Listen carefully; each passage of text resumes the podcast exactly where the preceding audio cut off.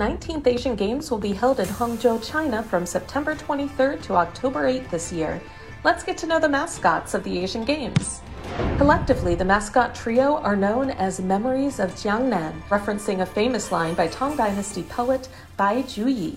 When I recall Jiangnan, Hangzhou brings back most of my memories. The three mascots are named Cong Cong, Lian Lian, and Chen Chen. This trio of robots represent three world cultural heritages in Hangzhou.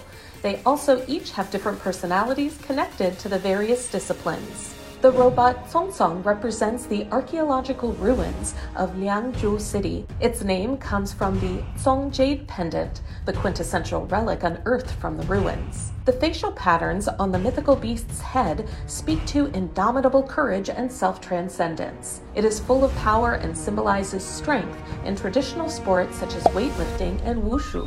Lian Lian represents the West Lake and its lush lotus leaves. Its lotus leaf shaped headpiece is decorated with the three pools mirroring the moon and an internet icon, which implies the interconnection of everything. Lian Lian is pure, kind, lively, cute, and hospitable, symbolizing events requiring artistic skills in aquatic sports such as rhythmic gymnastics and swimming.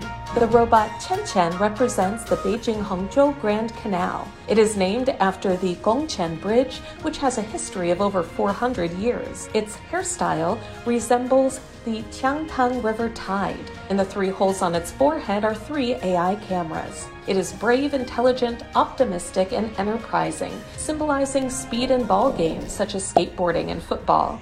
The mascot's memories of Jiangnan combine Hangzhou's heritage, scenic splendor, and drive for innovation. They will act as the envoys of the Olympic spirit, peace, and friendship, inviting everyone to meet in Hangzhou and support the Asian Games.